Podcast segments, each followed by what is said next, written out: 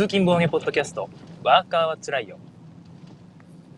今日は、えー、2017年の11月8日水曜日の朝になります。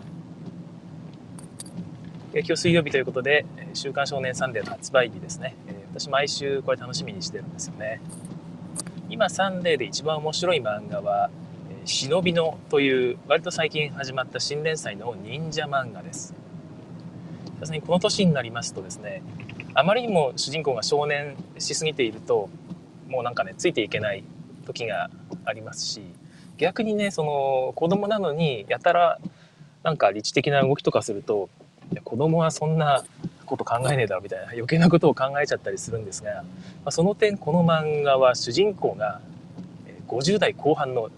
おっさんです。でおっさんというかこの昔のね話なんで江戸時代の話なのでこの当時だともうその年齢も完全におじいちゃんなんですよね。作中でもおじいちゃんという扱われ方です。でまたこので主人公が忍者なんですけど忍者がもう必要とされなくなった時代にも本格的な修行をしていたというおじいちゃんの話です。これがなんとペリーが来航した、えー、ところへ行ってペリーの乗っている船へ乗り込んで暗殺するという使命を今帯びているという段階です。途中で子供が、えガキが、ね、かなり強いガキが一人登場して、同じくこう場をかき乱すんですが、このガキがいい感じで、ちょっとその教え何も考えてない。俺が一番強いという、そういう考え方のガキで、まあ、非常にいいですね。えー、ジジイとガキという最高のコンビネーション。今、あの、ウェブサンデーというサイトで第1話が無料で読めますので、えー、ぜひ読んでみてください。おすすめです。えー、さて、えっと、昨日の夜ですね、僕毎晩11時ぐらいには寝るようにしてるんですが、こう今ね、朝早いのでね、えー、寝る前に布団に潜ってですね、ちょっとツイッターを見たら、ラフタレンさんが、なんかアメリカアマゾンで今セールやってると いうツイートをされてまして、うーん、なんだろうなって見たら、ラランカスターが20ドルを切ってると、17ドルぐらい。で、まあそれは別に良かったんですよ。僕ランカスター持ってるので。まあでもいいなと思いつつ見てたんですが、そしたら、えー、次に、えワームパーティーっていう、その、クイーンゲームズのキッズゲームですね、が、えー、6ドルを切ってると。なんか、え、5ドルちょっとで売ってるんですよ。で、大箱ですよ。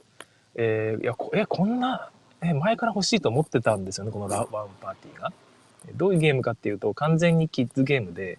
えー、箱だから出して組み立てると立方体になります。立方体の形になります。でっかい箱を含めて。コンポーネントになってるので。で、それの側面に穴が開いていて、えー、まあ、なんか、こっそり手を入れれるんですね。で、中がどうなってるかは人から見えないと。で、その立方体の一番上の上面ですね。上面から穴がいくつか開いていて、指をヒュッと出せるんですね。で、その状態で、えっ、と、なんかカップをかぶせると。ちっちゃい。指、指にそう、なんかかぶせるんですよ、カップを。で、さあどこに私の指はあるでしょうという あのね、すごくシンプルなゲームなんですけど、いや、絶対これね、子供とやったら面白いよなっていうゲームで、でもまあ日本で買うとまあそこそこするし、この程度のゲームにね、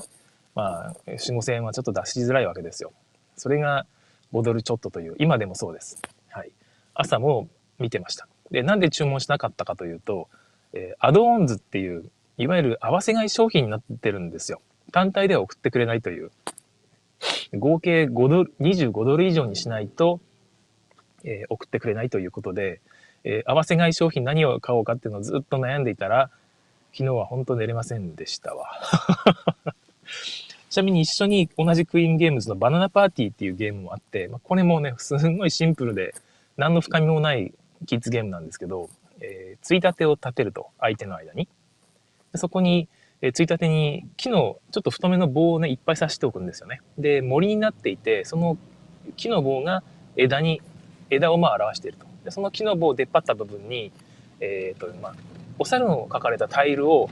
ちょっとぶら下げておくんですね。なんとなくその数字の6に、6を抽象化したような形のタイルなので、京都引っ掛けることができるんですよ。上の部分を。で、まあ、お互い引っ掛けて、えー、自分の手番が来たらサイコロを振ると、なんか、まあ、出目が書いてあると。1から3ぐらいかな？の出目が書いてあって、で、その出目の分、好きな、えー、木の枝ですね。自分から見えてる木の枝は相手側に突き通ってますから、自分のとこでその木の枝をくるくるこう芯を回すと相手の側の芯も回ってるわけです。で回すとそこに引っかかってるお猿がポロッと落ちると。その動いたことでぐるぐる回したことで。たら、えー、バナナがもらえるというだけのくじ引きゲームなんですけどいやこれもね絶対面白いなと思って、えー、欲しいなと思って。それも同じく5ドルちょっとなんですね。2つ合わせてもまだ12ドルぐらいです。あと、ね、13ドル以上何か買わなきゃいけなくてどうしたもんかなという、まあ、送料もかかりますからね。あんまりバカバカと買ってらんない。試しにそのバナナパーティー2個とあのワムパーティー3個って選んでみたんですけど送料が30ドル40ドルぐらいになっちゃいましていやこれはこれはさすがにいらねえなという ね、転売するにも程があるし転売っつってもね僕はあのあんまり売るのめんどくさいんで近くの、誰かにあげようとかねそういう形でやるんですけどいやこんなにやっぱりいらねえなしっていうか普通に送料でそこそこする値段になるなっていう感じですよね。はい、ちょうど友達がちっちゃい子が生まれたからあ違うか3歳ぐらいの子がねいるからなんかいいゲームないかって紹介したとこでいやこのバナナパーティーとか楽しめるよなと思ってるんですけどねちょっとまだ決められてないですはい、まあ、そんな感じの朝でございました。おっと、なんか適当な話したらもう6分ぐらい経ってますね。はい、現在視聴者が6人ということでおはようございます。はい、で、今日のテーマですね、えー、これまでは新作の紹介ですとか、エッセンで、えー、まあ、新しいのが出たからそれを買わずにルール読んでどういうゲームかっていうのを紹介したりってことをやってきたんですがもともとこのポッドキャストはそういうものだけではなくて、まあ、ボードゲーム業界とかもしくはツイッターで話題になっているボードゲーム関係のよもやま話に関してま自分が思ったことをなんとなく朝通勤中に語っていこうかなという目的で始めたものです。たまたまエッセンが始まって終わったのでまそれに関連する話題が多かったわけなんですが、えこの辺から少しずつそういう話題も混ぜていこうと思います、はい、で今日のテーマはボードゲームを手放すということに関してです。皆さんボードゲームってどれぐらいの頻度で手放しますかね？多分その人それぞれっていう答えがあって未だにまだ手放したことがないって人も結構いらっしゃるかもしれないですよね。え、でまあそれって結局人によって変わるっていうのがあるんですが何が変わるかっていうと結局僕は収納スペースの問題なのかなと思っています。収納スペースが広い人はまあぶっちゃけ溜め込んでいけるとで狭い人例えば、ね、奥さんから「あなたの場所はここの棚1本だけだよ」と「ここをはみ出したら残りは処分してね」と言われていたらもうそれはそれは、ね、大変なジレンマのあるボードゲーム処分パーティーが始まるわけですよね。だからその辺含めて人によって、まあ、だいぶ条件は変わるんですけども基本的には人はボードゲームを手放したくて手放すわけじゃないって思ってるんですよね。あんまりいないと思うんですよね。これボードゲーム手放すのが趣味なんだって人は、まあ、もちろん私もそうなんですけども、えー、ボードゲームっていうのはやっぱり気に入って買うもんですしあの形があるものですから愛着がどうしても湧くんですよね。遊んだ後それのコンポーネント自身に思い出がやっぱり詰まっているし手放すのはどうしても忍びない。でもやむにやまれず、えー、手放すわけです。手放す方法もいくつかあると思うんですけども基本的にはやっぱりね人に譲るかもしくは売るかという選択肢になりますよね。捨てるっていうのはあんまりないと僕は思うんですけどたまに捨てたっていう話も聞くんですけどね。なんか思い切りがいい人なんだろうなという気がしてますが。はい。でまあボードゲームを人に譲るのは僕は素晴らしいことだと思ってて特に近くの人に譲るとまた遊ばしてもらえるんですよね。あの自分が持ってなく持ってても結局、棚に押し入れをねずっと棚とかをずっと占有すると。でしかもなかなか遊べない上に、まあ、妻から怒られという状態だったのが人に譲ることでその人のうちでまあ遊ばしてもあもらえることができると。その人自身も遊べると。でボードゲームも喜ぶと。いう、まあ、いいことずくめで、まあ、それもありだと思う。まあ僕の場合はちょっと、まあ、人にあげるっていうのはあんまりなくて商売系がちょっとあるんですね。ビジネス根性があるというかえー、マネジメントその辺も含めてボードゲームのマネジメントをするっていうのが楽しいと感じる性分でお金に変えて新しいボードゲームを買うというところにちょっと快感を感じる方です。なのでなるべく高く売りたい。で効率よく売りたい。で新しいゲームがそのお金で買えたらねいい感じで回ってる気がして気持ちがいいという、まあ、そういう感じなので基本的に売ります。売る方法は昔はですね、えー、まずが最初に言っておくと売る方法として私が取っている手段は、まあ、一つはフリーマーケットですね。でもう一個はヤフオク。そしてアマゾンマーケットプレイス。またメルカリ。そして最後に駿河屋。あとは個人単位での売買ですね。あの近くの人に単純にお金で渡すというやり方ぐらいがあります。えー、他にもね近所の例えばハードオフとかブックオフですねああいうところに売るっていう手もあると思うんですがいやそれだったら駿河屋の方がいいかなと僕は思います買取価格知らないんですがおそらく駿河屋を超えることは絶対ないだろうなというところですね。はいまあ、順番に言ってきますと私が最初にボードゲームを売ったのはヤフオクでした。ヤフオクはま気軽に出品できてで何が楽しいってやっぱりあのオークションが楽しいですよね。オークションで高い値段がつくんじゃないかっていうドキドキ感がある。ワクワク感がある。で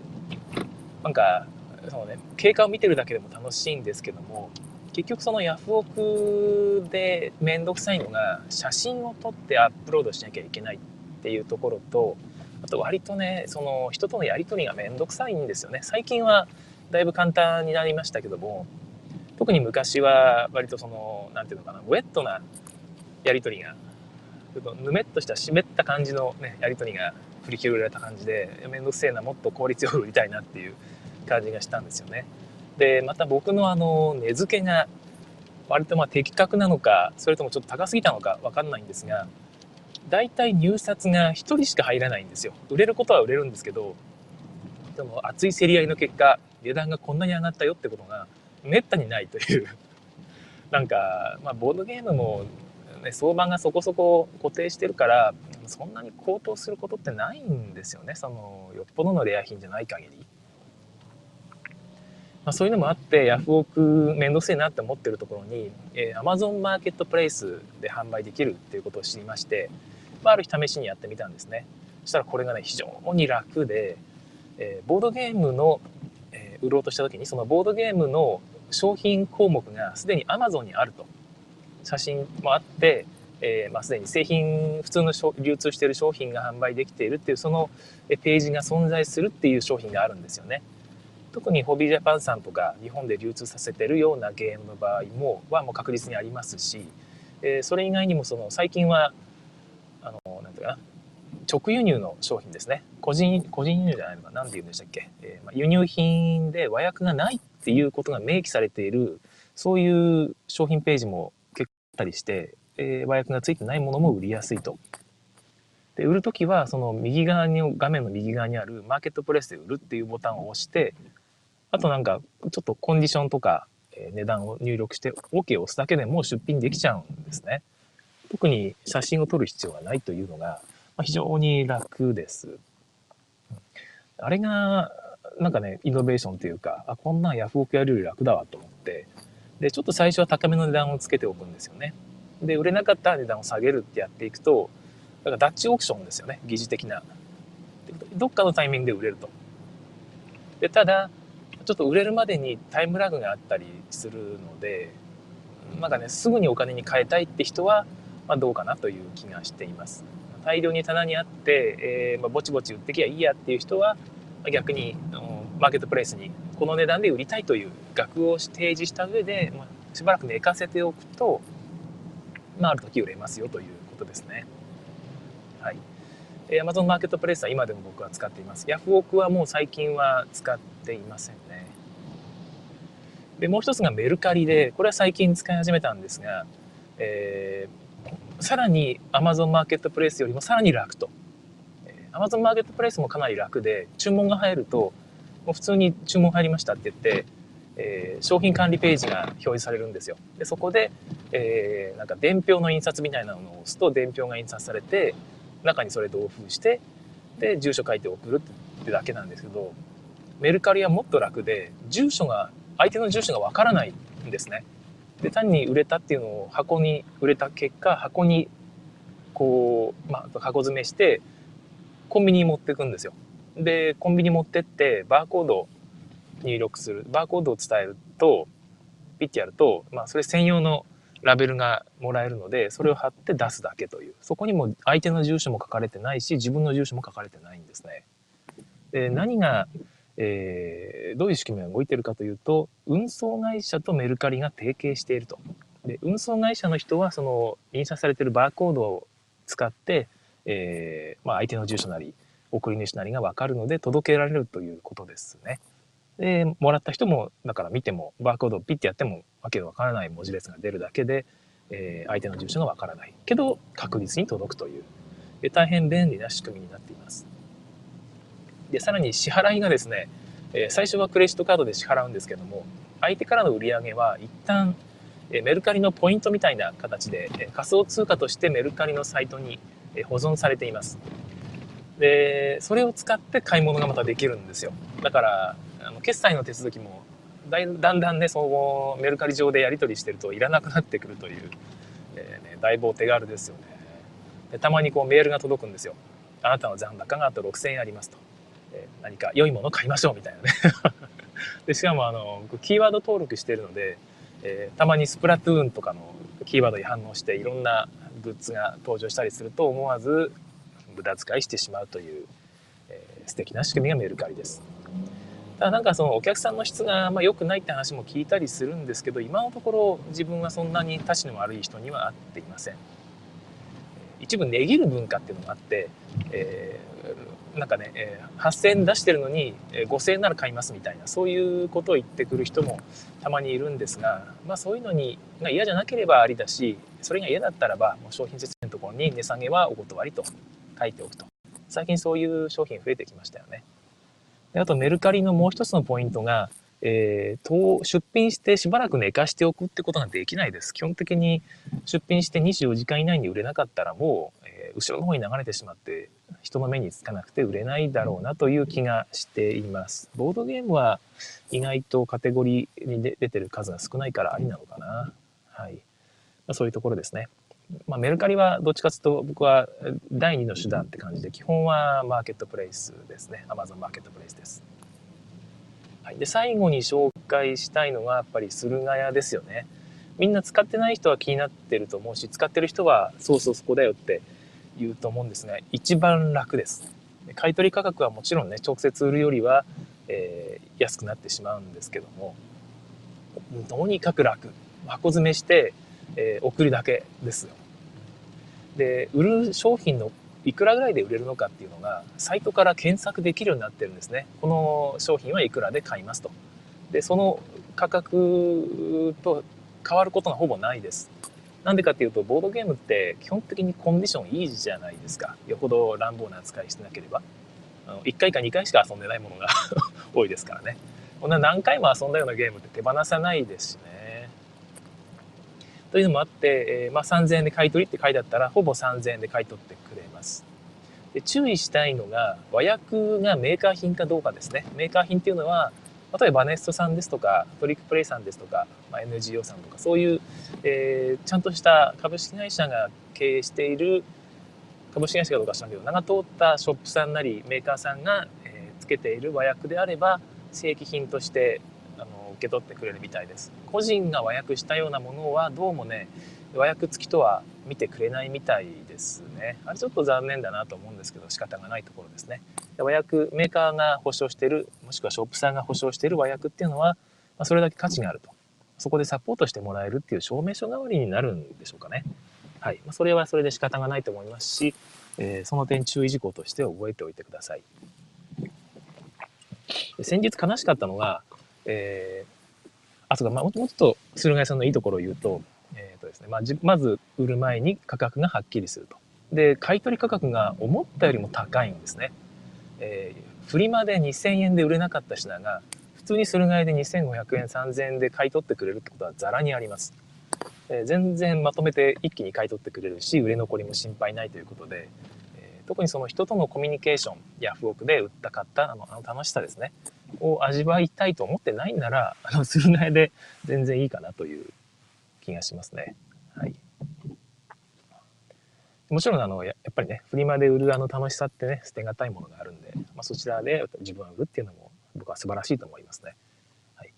えー、ですねそんなところかな。あで駿河屋もう一個いいのがなんと送料が無料です。こちらから着払いで送れるんですね。だからそこの部分でお金が減ることがないというところです。あれどういうあれになってるのか、本当に駿河屋さん大丈夫なのかなっていうぐらい、ですよね。着払いで OK なんてね。まあなんかある程度の契約をしてるんだろうなと思いますけども。でただし一応その買取価格の合計が3000円を超えなければならないと。で、もしギリギリで多分合計で3000円ぐらいだろうって言って、なんかの表紙に査定がね、ちょっと下がって2500円ぐらいになっちゃうと、送料がかかってしまうので、えー、まあ、がっかりということなんで、まあ、多めに送ってください。1万円分ぐらいは送った方がいいかな。でも、ボードゲーマーなら簡単ですよね。もう多分、下手したらね、5万、6万分ぐらい送っちゃうかもしれません。僕はちなみにもう今年に入って、駿河屋さんに30万円分ぐらいボードゲーム売ってます。だいぶ売っちゃってても今年は完全に黒ですね。っていうのは今年ちょっとねいろいろあってかなり手放しているので古いゲームまとめて売っちゃってるんですよね。えー、今年はお金をボードゲーム買うのにほぼお金を追加で払っていません。はい、それぐらいあのいい価格で買い取ってくれます。はい、ただねこの間その駿河屋で悲しいことがちょっとあって、えー、僕エイジ・オブ・エンパイア3っていう割と昔のワーカープレイスメントを持っていてすごく大好きだったんですね。ちょっとしたあの樹脂のフィギュアがいっぱいついててそれをマップ上にガンガン置いていくタイプのゲームなんですがワーカープレイスメント部分がすごくよくできていて僕はワーカープレイスメントの何て言うのかな基本形はこうあるべきじゃないのかということを思ったぐらい、え今でも好きなゲームです。昔は殿堂入りまでさせてたんですけども最近これもうあんま遊ばなくなったなっていう。でもう一回建てたいって思う気持ちが自分の中でだいぶ薄れてきていてで殿堂入りって言ってもやっぱりねあの時が経つと変わってくるんだなっていう自分の中でね殿堂入りさせたと思っても時が経つにつれて変わってくもんだなっていうのは、ちょっと最近思ってるんですが、まあ、とにかくま手放そうと思ったと。で駿河屋で見たらえ3000円って書いてあったんですよ。いや別にいい買取価格だと思うんですね中古でねこんな古いゲームで。いやでもこれレアものだしこんなにいいゲームなのに 売ろうとしてる人間の 言うことじゃないんですけど 3000円かと思ってでまあでも仕方ないかなとだいぶでかいんですよ箱が場所を取るということでまあ背に腹を変えられないとでまんで売りましたってことで送ったんですけどもなんと、えー、和訳がついてないからこれは2000円で買い取らせていただきますっていう報告が来たんですよ。で和訳えつけてただろうと思ってえー、僕それヤフオクでもともと買ったものだったんですね。で中古で、えーと、6000円ぐらいしたのかな。でまあいい値段だったんですけども。で和訳がしっかりしたものがついてたんですが、まあ、白黒だったのでうーんと思ってたんですけども、ま、てっきりメーカー役だと思ってたんですがどうもメーカー役じゃなかったというあんなしっかりした和訳ねあれネットの公開役だったんですかね。話僕分かんなかったんで普通に出したんですけどいや2000円は2000円はないわっていう感じですよね。で送り返してもらうことにしたんですが送り返すと普通に、えー、U パックで1200円ぐらい送料取られます。でそれは分かってたんですけども3000円で売るって言われて買取価格2000円ですと言われたと。で送り返してって言ったら1200円かかるっていうのは実はもうぶっちゃけね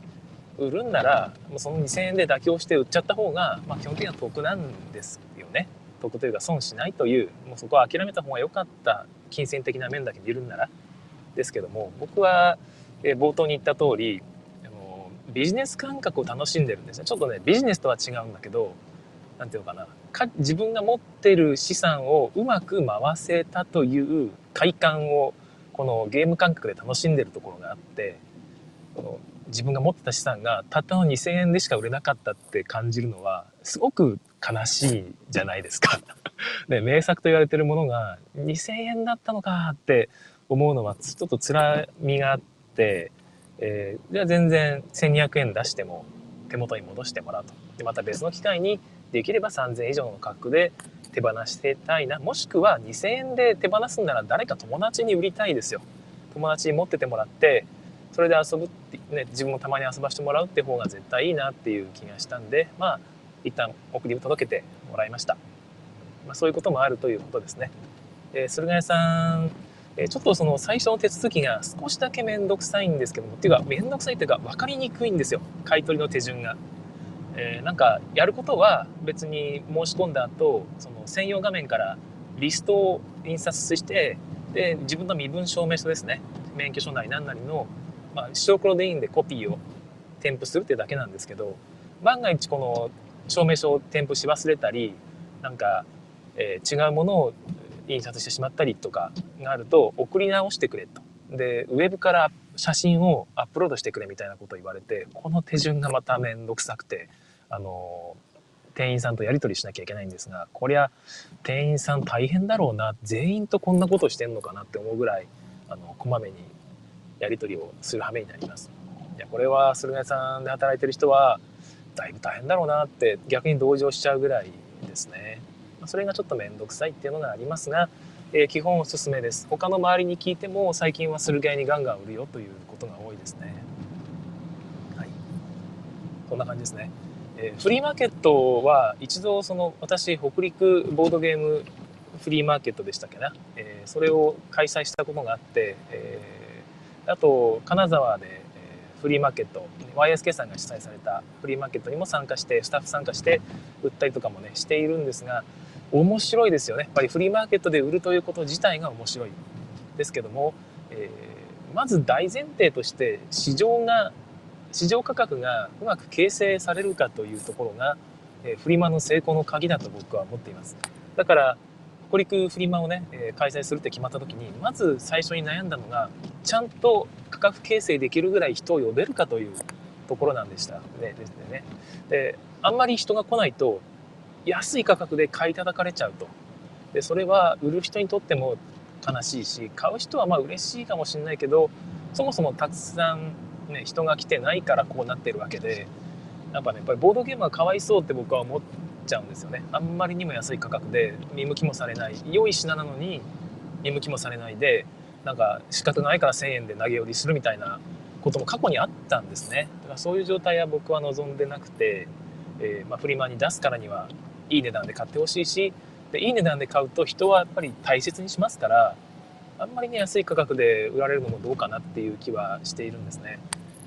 でまあその点その北陸フリマは、ね、非常にいろんな方に手伝っていただいて大盛況な感じだったのでそんなに値崩れせずにいい値段で売れたみたいですね。はい、いう感じで、えー、フリマはとにか人がいっぱい来るんなら僕は出品する価値があるというところなんですが蓋を開けてみるまでこの辺ちょっとわからないところがあって、まあ、どうなのかなと効率的にはあんまりやっぱ良くないかなって気はしています。まあでもねお客さんが買いに来てくれてで梱包とかしなくていいし目の前でねお金に変わっていくっていうのは楽ちんっちゃ楽ちんですよね。えー、フリマも僕は好きです。また福井で誰かやってくんないかなと言ってももう売りたいものはね、駿河屋に売っちゃったんですけどもね。はい。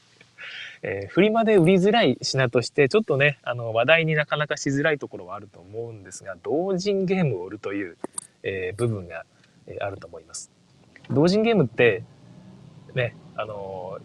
割と近いところに作者がいるじゃないですか。あの、特に東京とかだと顕著だと思うんですけど、作者が会場にいる可能性があると、フリマで売ったらね、フリマで同人ゲームを売ると、作者が、え目の前を歩いてる可能性がある。そこにあなたはその同人ゲームの作者の商品を出品することができますかというところなんですよね。僕はもういりませんって言ってるわけなので、これはやっぱり作者としては、え、少なくとも嬉しくはないですよね。こうやった売られてるってはもう思わないはずで、やっぱり、あ、この人はそっか合わなかったんだなってちょっと寂しい気持ちになるっていうのは当たり前の感情だと思います。だから、なかなかね、フリマで同人ゲームってそんなに見当たらないんですが、えー、その点、駿河屋さんは、あの、いい値段で買い取ってくれるので、えー、楽です。で、またね、同人ゲームって欲しがる人もね、そこまで多くはないので、やっぱりフリマ単位だと本当に投げ売りになっちゃうんですよね。って考えると駿河屋さんで、えー、まあ、いいプレミア価格つけてもらって、えー、欲しい人の手に渡るっていうのは僕は割と幸せなことじゃないかなと思います。あんまり高い価格つけられるとねちょっとイラッときますけどもそこそこのいい価格で売ってもらえるっていうのは、まあ、ゲームにとっても適正で良いんじゃないかなと。でそのための労力を駿河屋さん僕は支払ってると思いますので、ね、あんだけね買取価格高く買い取って多分ね下手したら買取価格より高い値段で売れなかったってこともあると思うんですよ駿河屋さん。いっぱいあるんじゃないかな。安い価格でしか結局売れなくて処分したってことはたくさんある気がしますよね。一回あったのが一回っていうか結構あるんですけど、えー、前にルアーブル日本語版のこの間リメイクじゃねえわ、えっと、再販があったじゃないですか。数1年半ほど前かな、えー、なんかグランアモーのグランアモーでしたっけ？なんかそういう名前の拡張がついてるパッケージの再販があったとでその前からすでにルアーブル日本語版はもう、えー、市場になくて、えー、みんなが待ち望んでいた状態だったので割と買取価格が高騰していて、えー、リメイク、えーと、再販が決まった段階でもまだ9番が6000円で買い取りとかって書いてあったんですよ。で同じ駿河屋で新版新版というかね再販品の予約価格が5500円ぐらいだったのであらこれ吸盤を駿河屋で売って そのお金であの新再販品買えるぞっていう状態になって、えー、なんかね本当にできるのかなと思ってやったんですけど本当にできましたね。あ普通にあのエラッタ付きのタイルね込みのあれを全部処分して新しいものに今変えて手元にあります駿河屋さんありがとうただ駿河屋さんそれで別に損してるってわけじゃなくてやっぱりボードゲームってコレクター向けの商品でもあるのでちょっとその一つ前のもう今売ってない版の初版が欲しいっていう人はいるんですよね。だから全然今でも昔の初版そこそこいい値段で売ってますし6000以上の価格で駿河屋さんで売ってると思いますしいや売ってないのかな？もう売り切れたのかな？えー、まあ儲かったんじゃないかなと駿河屋さんも思いますね。そうそうそうえっ、ー、とそういう市場に流通してない品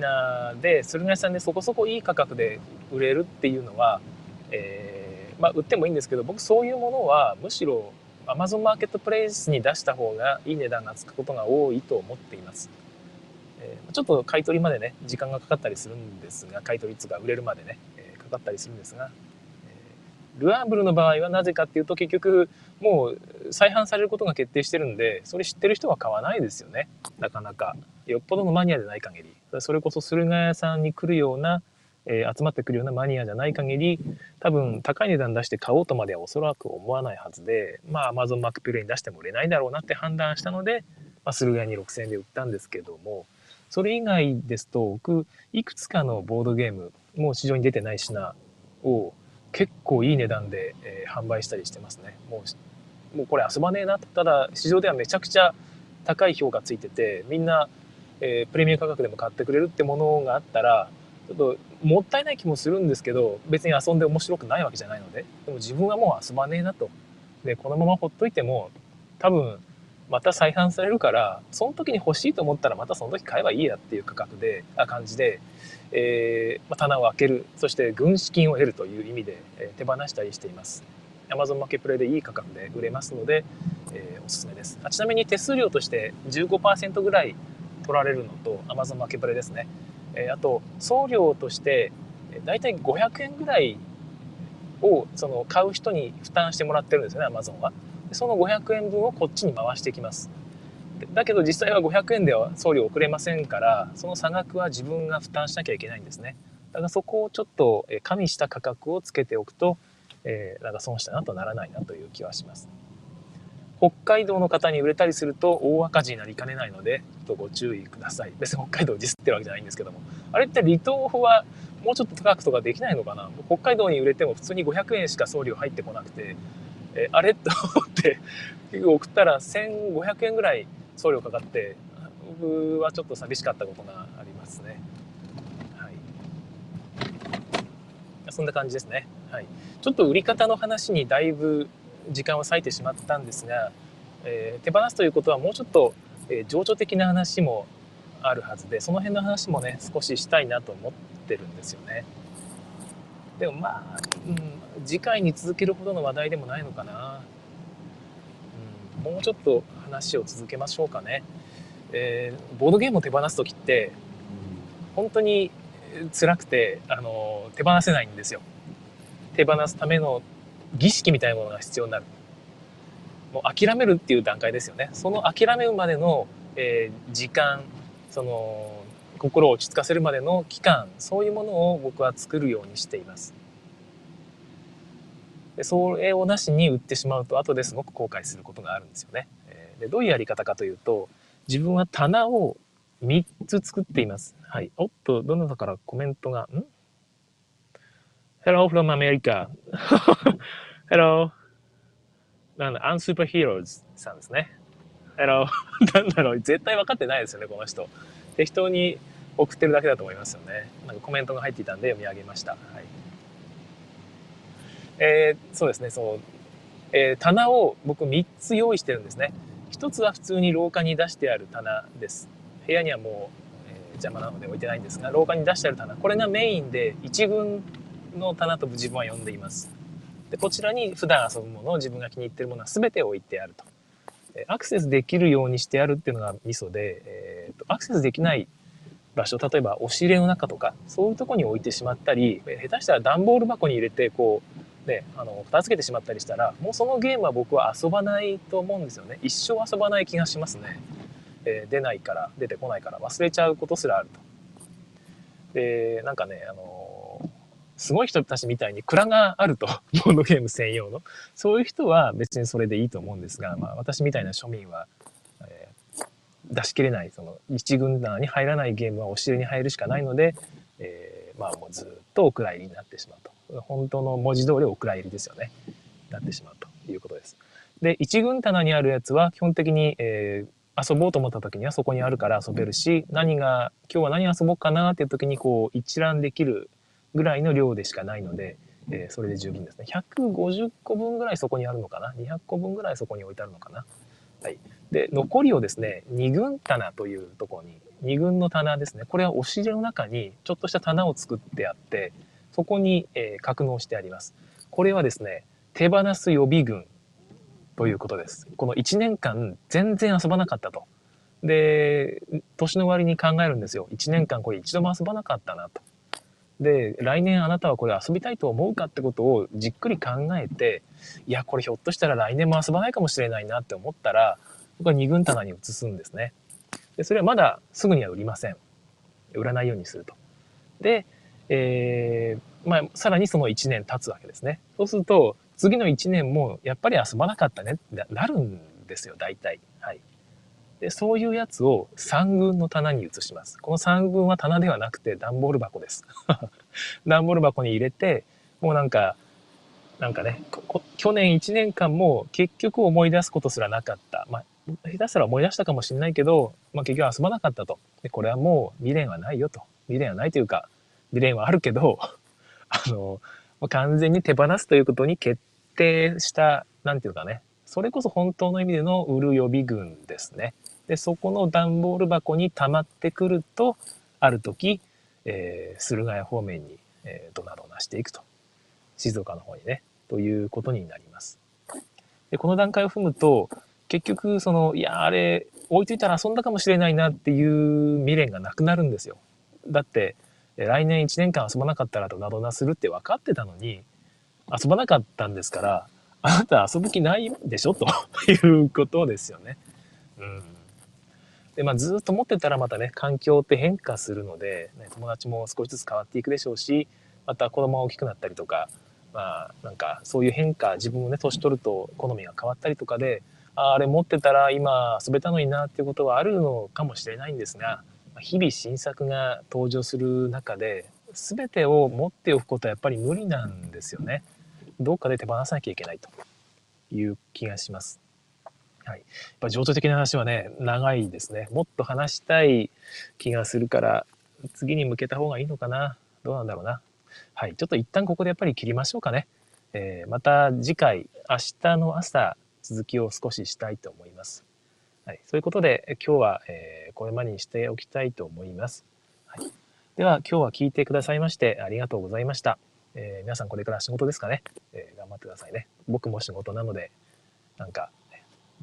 頭を空っぽにして 空っぽにしてゲームが仕事しちゃダメだろうと思うんですけど空っぽにして仕事に没頭し帰ってから頭にまたボードゲームの話題を詰め込むということですね。夜までまだあの Amazon の、えー、クイーンゲームズのセールやってますかね。でもどうしようかな。本当にね、遊ばないゲーム買ってもしょうがないなって気もするし。はい、ということです。はい。えー、通勤帰りにこのポッドキャストを聞いてる方は、お仕事お疲れ様でございました。はい。今日はありがとうございました。では次回更新をお楽しみに。さようなら。はい、えー、ここからはロスタイムになります。ライブで聞いてる方はですね、ここでプチッと切ってしまうと、なんか3分遅れぐらいで聞いてるにもかかわらず、えー、そこでブツッと切られてしまうらしいので、えー、ここでロスタイムとして3分間ぐらいの、えー、ヨタ話をしております。はい。えー、明日の話題についてはもう決まったんですよね。えー、ボードゲームを手放すということに関する、えー、なんか情緒的な話題ですね。いろいろ語ることがあるので、ここで語ってもしょうがないんですけども。うん、いやー、どうしましょうかね。今朝の本当、アマゾンマーケットプレイスは、アマゾンマーケットプレイスアマゾン、ベイアマゾンか。はい。ベイアマゾンは、怖いですね、ああいうのがあると。えー、突然来るからな、ナフタレンさんもこう罪なツイートしますよね。あ、そうそう。えー、昨日もちょっと話題にした1920ウォールストリートのルールをちょっとだけ読んでみました。けど、なんかね、ルールブックがちょっとわかりづらい。ひょっとしたら英語ネイティブじゃない人書いたのかななんかね、頭に入ってこないんですよ。ちょっと面白いかどうかが未だに判断つかないです。ネット上の情報によりますと小規模出版社だけどそのうちまたごそっと流通し始めるということで実は BGG マーケットプレイスにももう買えるんですよね。ただ送料がね30ユーロぐらいかかってしまって本体20ユーロなのに送料に30ユーロではちょっとねお釣りが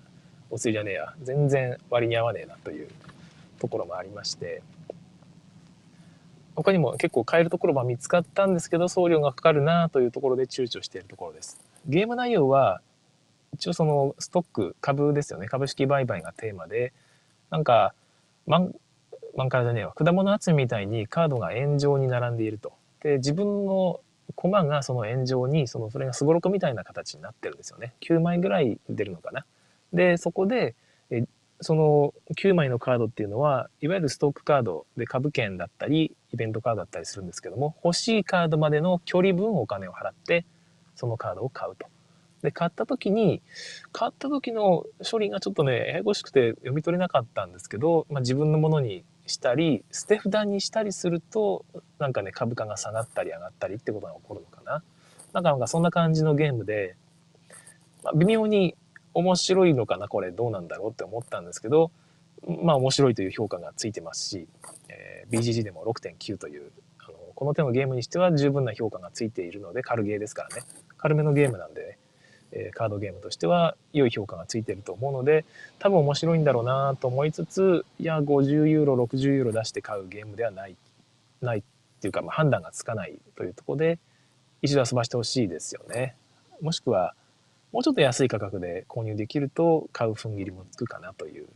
あと、和訳ルールをつけたお店で買いたいですね。ちょっと僕の英語力ではざっと読んでも分かんなかったので、分かんない部分が多すぎたので、はい、そんなところでした。なんかそういう面白いゲームっていうのがそこそこまた出てきてますよね。最近アルティプラノの話題がね、そこそこ見かけるんですが、えー、昨日の夜ズタズタさんがなんかツイートされてて、なんか微妙なツイートされてましたよね。面白いし、オルレアンを、まブラッシュアップしてる感じはするんだけど、えー、オルレアンにあった疾走感がないっていうことをズタサさんが話されていましたよね。でただなんかデッキ圧縮の妙味がだいぶ感じられるということで僕はデッキ圧縮大好き人間なのでオルレアンでも毎回デッキ圧縮をしようとして失敗してあのなんだこれ面白くねえってなってるんですけども、まあ、それがやりやすくなってるんならちょっと興味があるというかやってみたいなっていう気はするんですよね。